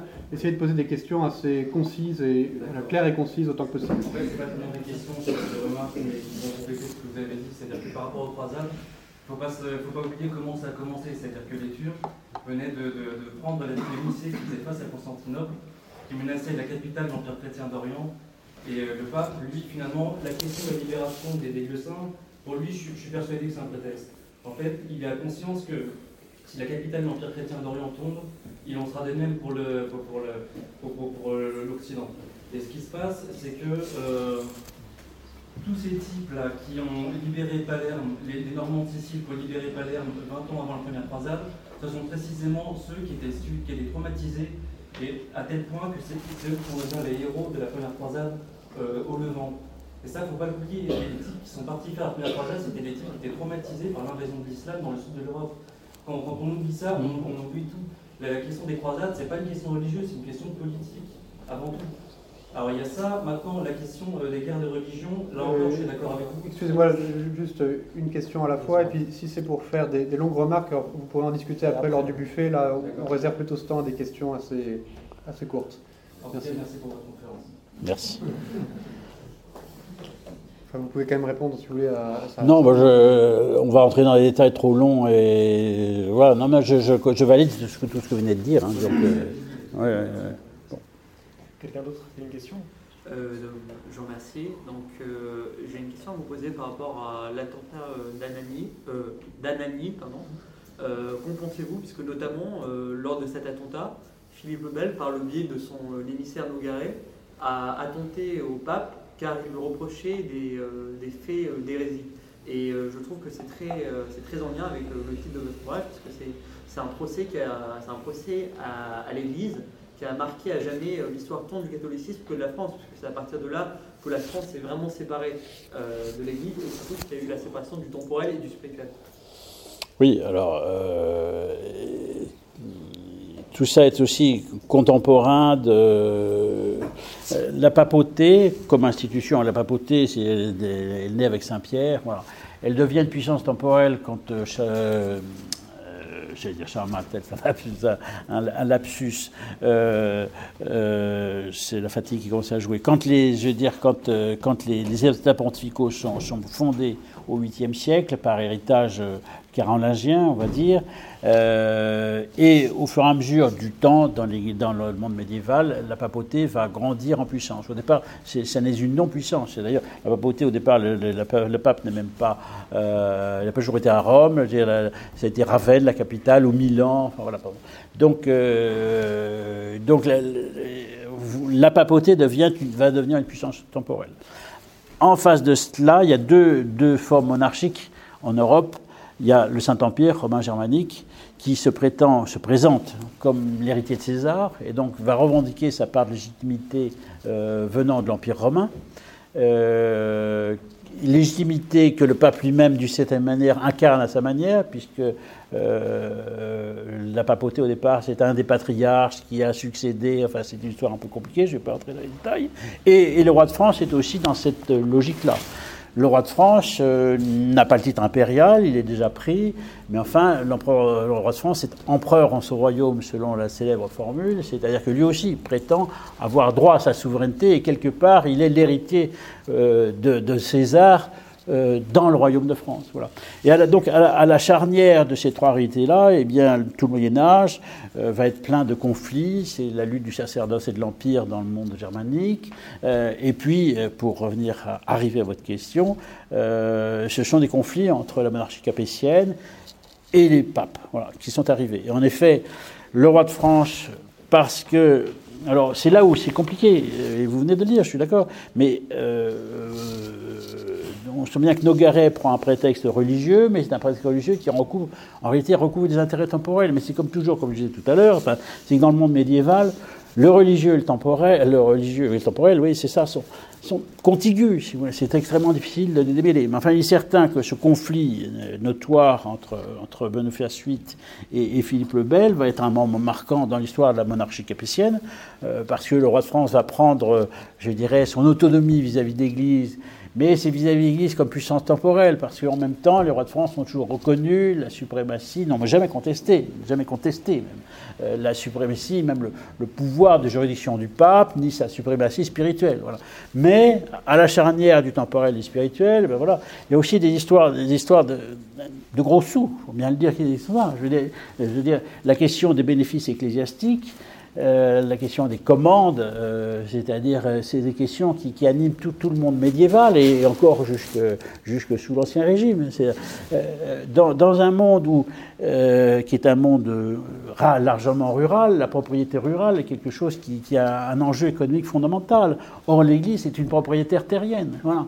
Et, mais le roi de France eh bien, il prétend, en tant que temporellement, je dirais, il va exercer sa suzeraineté sur des territoires qui sont éventuellement des territoires appartenant à l'Église. Mais donc là, il y a un jeu, un jeu un petit peu compliqué entre le pouvoir temporel et spirituel, parce que le roi de France, souvent, va essayer de grappiller euh, du, temporel, parce qu'en fait, il a besoin d'argent. Je veux dire, la couronne de France a passé sa vie. Je veux dire, euh, la, quête du numéraire a été une, préoccupation des rois de France, mais pendant des siècles. Hein. On cherche de l'argent, et là, on peut gagner de l'argent. Et donc, euh, s'assurer le contrôle euh, de bénéfices ecclésiastiques, etc., c'est quelque chose, c'est un enjeu politique. Un enjeu politique. Mais comme si c'est un enjeu politique qui joue sur l'Église, on est encore une fois à la charnière des deux.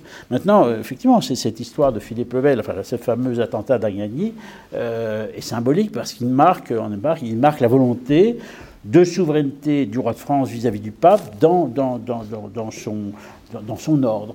Et d'une certaine manière, c'est en effet, même si le terme n'existait pas encore, et même si c'est avant, c'est, cet acte est un peu l'ancêtre du, gallicanisme, quoi, qui, va guider euh, jusqu'au XVIIIe siècle, pratiquement. Voilà, le, roi de France va considérer que il reconnaît la souveraineté du pape, dans la souveraineté du pape dans l'ordre spirituel, ça, a son pouvoir d'investiture, mais le roi nomme les évêques euh, et, a beaucoup d'influence concrète sur des œuvres qui sont en réalité qui sont des œuvres d'église, mais parce qu'on est toujours dans cette contiguïté totale entre le religieux et le temporel dans, le monde ancien jusqu'à la Révolution française et encore, et ça durera pour une partie encore après dans le monde concordataire. Hein.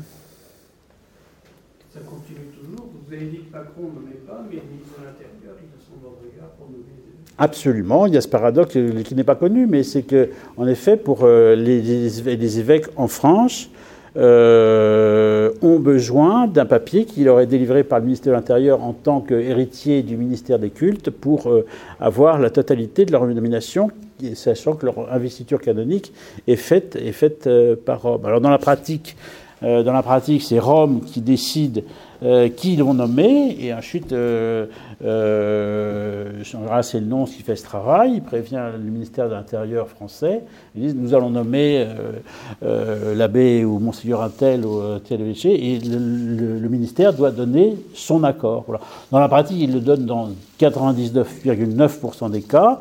Euh, il y a eu un cas où, il y a quelques années, où ça a failli bloquer. Au moment de la nomination, c'était sous Jospin, au moment de la nomination de l'évêque aux armées, qui était à l'époque, j'ai trop d'erreurs, pardonnez-moi, mais il y a un évêque aux armées qui ne plaisait pas du tout au pouvoir socialiste. Et il y a eu un, bras de fer entre, entre Rome et, le gouvernement français pour la nomination de l'évêque aux armées. Finalement, c'est Rome qui l'a emporté, d'ailleurs. mais j'ai oublié lequel c'était, pardon. Une question là-bas sur le sujet de l'affaiblissement euh, relatif de l'Église, euh, vous avez euh, entre autres mis en avant donc, ce problème des évêques, et, aussi l'histoire cardinal Ratzinger vis-à-vis de la justice. considérons l'article 50 du syllabus de Pie IX, le cas des évêques en soi montre bien que l'Église a reculé sur ce qu'elle avait pris comme décision. Et, pour ce qui est de la justice, considérons les articles 30 et 42 du syllabus, encore une fois, normalement dans l'Église, euh, elle ne peut pas euh, donner, ses, euh, ses, accusés à la justice civile comme ça. Est-ce qu'il n'y a pas juste, est-ce que ce que vous considérez comme une manière de pour l'Église de faire son ménage est en fait un affaiblissement relatif de l'Église qui à une époque venait tout seul? Mais l'affaiblissement, il est là. Je, vois bien l'idée que vous voulez défendre, et je sais d'où elle vient. Euh, il y a tout un monde traditionnaliste qui considère que euh, l'Église a renoncé à son pouvoir de juridiction interne, euh, et donc que c'est une preuve de faiblesse. Mais la faiblesse, elle est là. Elle est là. Vous, on, est dans un univers. Enfin, aujourd'hui, faut, faut pas. J'ai beaucoup de respect et pour Pineuf et pour le syllabus, qui est un texte intéressant, mais texte, je veux dire, c'est pas c'est pas un texte dogmatique, hein, le syllabus. Hein, c'est un texte disciplinaire qui s'inscrit dans une période précise de l'Église, un contexte précis. Le contexte, il est radicalement différent. Vous ne pouvez demander à l'Église, vous pouvez pas demander à l'Église de France d'avoir la même position dans la société d'aujourd'hui, alors qu'il y a je pense que, moi, d'après mes calculs, je pense que les catholiques qui vont à la messe tous les dimanches, je dis pas ça pour juger ici ceux qui n'y vont pas, c'est pas la question. Mais je pense que les catholiques qui vont à la messe tous les dimanches, que demande notre l'Église, en France, aujourd'hui, c'est 600 000 personnes. Oui, mais oui, mais oui, mais oui, mais faites les calculs. Je dis tous les dimanches. Vous ne pouvez pas demander à l'Église de France, qui représente en réalité 600 000 personnes qui vont à la messe tous les dimanches, d'avoir le même poids dans ces françaises que ce qu'elle avait en 1850 quand allez, 40 ou 50% de la population française allait à l'église tous les dimanches. Voilà. Et donc, je, vois bien l'histoire, mais si, vous dites euh, la société civile est absolument horrifiée par les histoires de pédophilie, etc. Et elle a raison, je veux dire. Et les catholiques aussi sont blessés par cette histoire profondément. Si l'Église se comptait de dire, bon, on va euh, faire un procès canonique à l'abbé machin parce qu'il a tripoté un petit garçon, mais la société va dire, mais vous foutez de nous, vous foutez de nous. Ça ne sera absolument pas compris. Je veux dire, enfin, euh, vivre chrétiennement évangélisé, c'est aussi dans un contexte donné. Je, dis ça, je suis pas, je suis tout sauf moderniste. Mais enfin, je veux dire, l'Église a toujours, a toujours vécu et fait comme ça. L'Église a toujours fait de la politique. Et, je veux dire, le syllabus était de la politique, mais c'est de la politique de 1854, je crois. Non, c'est bien ça. J'ai plus la date précise en tête. Et puis, on, est en, 2019, et mais l'Église doit faire une autre politique. Sinon, sinon, elle va dans le mur. C'est le traditionnalisme critique. Bah, c'est ce que je pense. Euh, une dernière question Dernière question Deux dernières. Deux dernières Rapide. Rapide. Comment est-ce que vous jugez euh, l'importance que ça a eu les combats contre Galilée, Copernic, Darwin Oui, j'ai pas évoqué cette question-là parce que vous ne pouvez pas parler de tout. Euh, comment est-ce que ça peut aggraver la alors, bah, ça fait, oui, ça, ça, fait partie, surtout, surtout l'histoire de Galilée. Alors, euh, il y a un chapitre dans ce livre consacré à, la question de l'Église et la science. L'histoire de Galilée, c'est une histoire très complexe euh, qui n'est pas ce qu'on a voulu dire, c'est-à-dire qu'on n'a pas fait un procès à Galilée parce qu'il croyait que euh, enfin, la question de l'héliocentrisme, etc., c'est pas comme ça, c'est une histoire beaucoup plus complexe. Enfin, je veux dire, euh, euh, moi-même, j'avais consacré à cette question un chapitre dans mon livre historiquement incorrect. Euh, bon, c'est l'histoire, enfin, l'histoire de, de Galilée, c'est l'histoire, c'est une histoire compliquée, qui a été instrumentalisée très tôt, à partir du 18, même si l'Église a réhabilité Galilée, etc., dès, dès le XVIIIe siècle. hein. on a des textes pontificaux qui sont sans appel. Enfin, cette histoire est instrumentalisée par les anticléricaux depuis les Lumières, le XIXe siècle, etc., etc. Voilà. Donc il y a tout un discours comme quoi euh, l'Église n'aime pas la science, etc. C'est un mensonge historique. Je veux dire, les plus grands savants au Moyen Âge sont tous des clercs, c'est-à-dire ce, sont, ce sont des membres de l'Église. Et jusqu'au XVIIIe siècle, vous avez des, les plus grands savants. Je veux dire, le, scientifique au sens moderne du terme, c'est encore, ça fait partie des grandes mutations du XVIIIe siècle, des grandes mutations de lumière. C'est qu'on a des scientifiques qui deviennent des laïcs au fond. Mais jusqu'au XVIIe siècle, les scientifiques, d'abord, tout simplement parce que les gens qui font des études jusqu'au XVIIe siècle, ils font des études dans des, ce, ce sont des clercs en réalité, je dirais. Donc, et donc, euh, vous avez tout- toute l'histoire ancienne de la science dans le monde occidental elle est liée à l'Église. Et, ensuite, bon, il y a eu cette transformation, ta, ta, mais je veux dire, depuis, on pourrait aligner, euh, on pourrait aligner depuis le XVIIIe siècle et jusqu'à aujourd'hui le nom des très grands scientifiques qui sont des catholiques ou qui sont des membres du clergé. Voilà, je veux dire, euh, euh, le Big Bang, le Big Bang, qu'est-ce qui a découvert le Big Bang? C'est l'abbé Lemaitre qui est un, un- prêtre belge qui était astrophysicien, qui a, découvert et qui a avancé la théorie du Big Bang. Est-ce qu'elle est vraie ou pas Je n'en sais rien, je ne suis pas spécialiste du Big Bang. Enfin, bon, c'est une chose pas connue. Alors, dire que l'Église a peur de la science, non, c'est un mensonge historique. L'Église a, toujours dit, on n'a pas peur de la science, et, l'Église a toujours dit, euh, enfin, c'est l'histoire du, lien entre foi et raison. La, science est liée à la raison, et l'Église a toujours fait la science entre la foi et la raison. Et les papes, y compris les, papes traditionnels, ont toujours fait le choix clairement de, de la science et, et de, la raison. Enfin, l'histoire, l'histoire extraordinaire, c'est comme, c'est comme euh, les, les moi je trouve dans, dans le cas de Pidou, c'est, les fouilles, les fouilles de, de- pour trouver le, le tombeau de Saint-Pierre, si vous voulez. On avait l'intuition, les archéologues, les historiens avaient l'intuition que le tombeau de Saint-Pierre se trouvait sous dans la crypte très en dessous, l'actuel, euh, au centre de la, de basilique Saint-Pierre de Rome, si vous voulez. Et, donc il y avait euh, des papes qui avaient hésité, on disait il faudrait faire des travaux, on va fouiller, et, donc euh, Épidouze a dit euh, bon, vas-y, on fouille. Et alors, évidemment, certains ont dit mais si on trouve rien, mais il dit, non, il faut faire la vérité. Et je veux dire, c'était un espèce d'acte de foi extraordinaire, parce qu'admettons qu'il n'ait rien trouvé. Où est Saint-Pierre? Vous voyez, non mais je veux dire, mais, non, mais et on a retrouvé le symbole Saint-Pierre. Voilà. Et donc, euh, il faut la foi et la raison, ça va ensemble.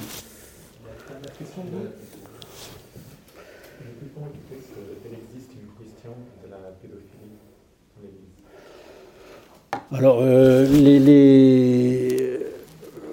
les, dans le monde, euh, il y a des explications techniques. Dans le monde anglo-saxon, enfin, les enquêtes qu'on prouvait, parce que ça, dans le monde anglo, enfin, dans le monde anglo-saxon, euh, aux États-Unis, en Irlande, euh, mais quoi que l'Irlande est catholique. Enfin bon, euh, en Allemagne aussi, on a vu ça en Allemagne.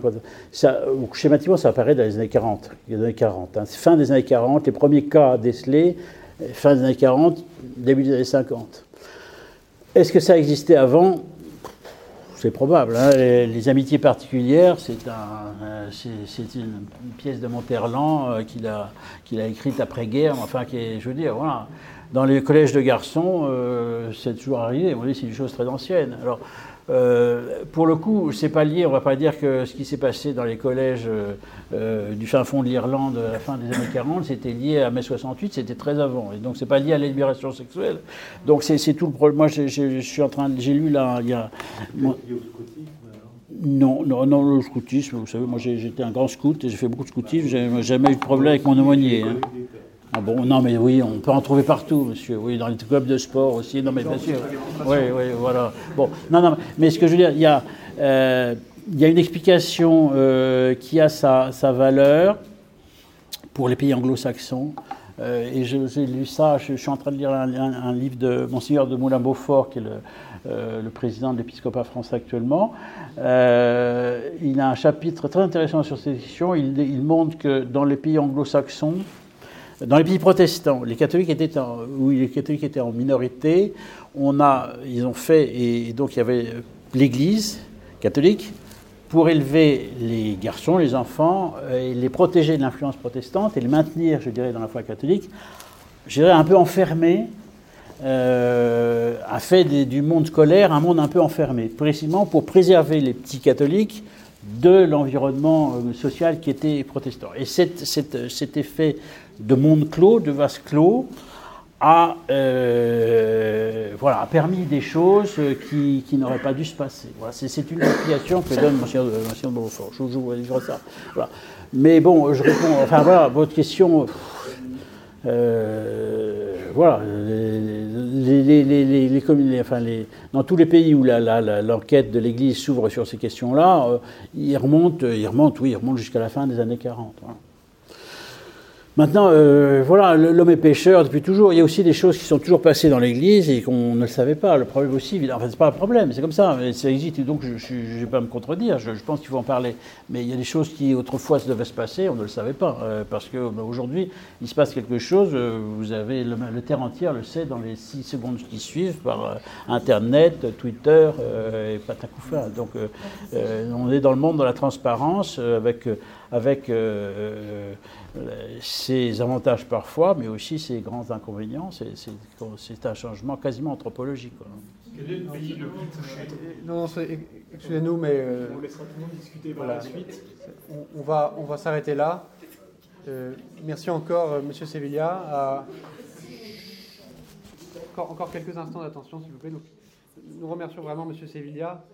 À une époque où les, les, croyants sont souvent sommés pour justifier leur foi de répondre de ce qui a été fait au nom de cette foi et où euh, les Français en général sont sommés de répondre de l'influence de l'Église dans notre histoire. Votre livre est vraiment salutaire et nous vous remercions beaucoup d'être venu nous présenter ici ce soir.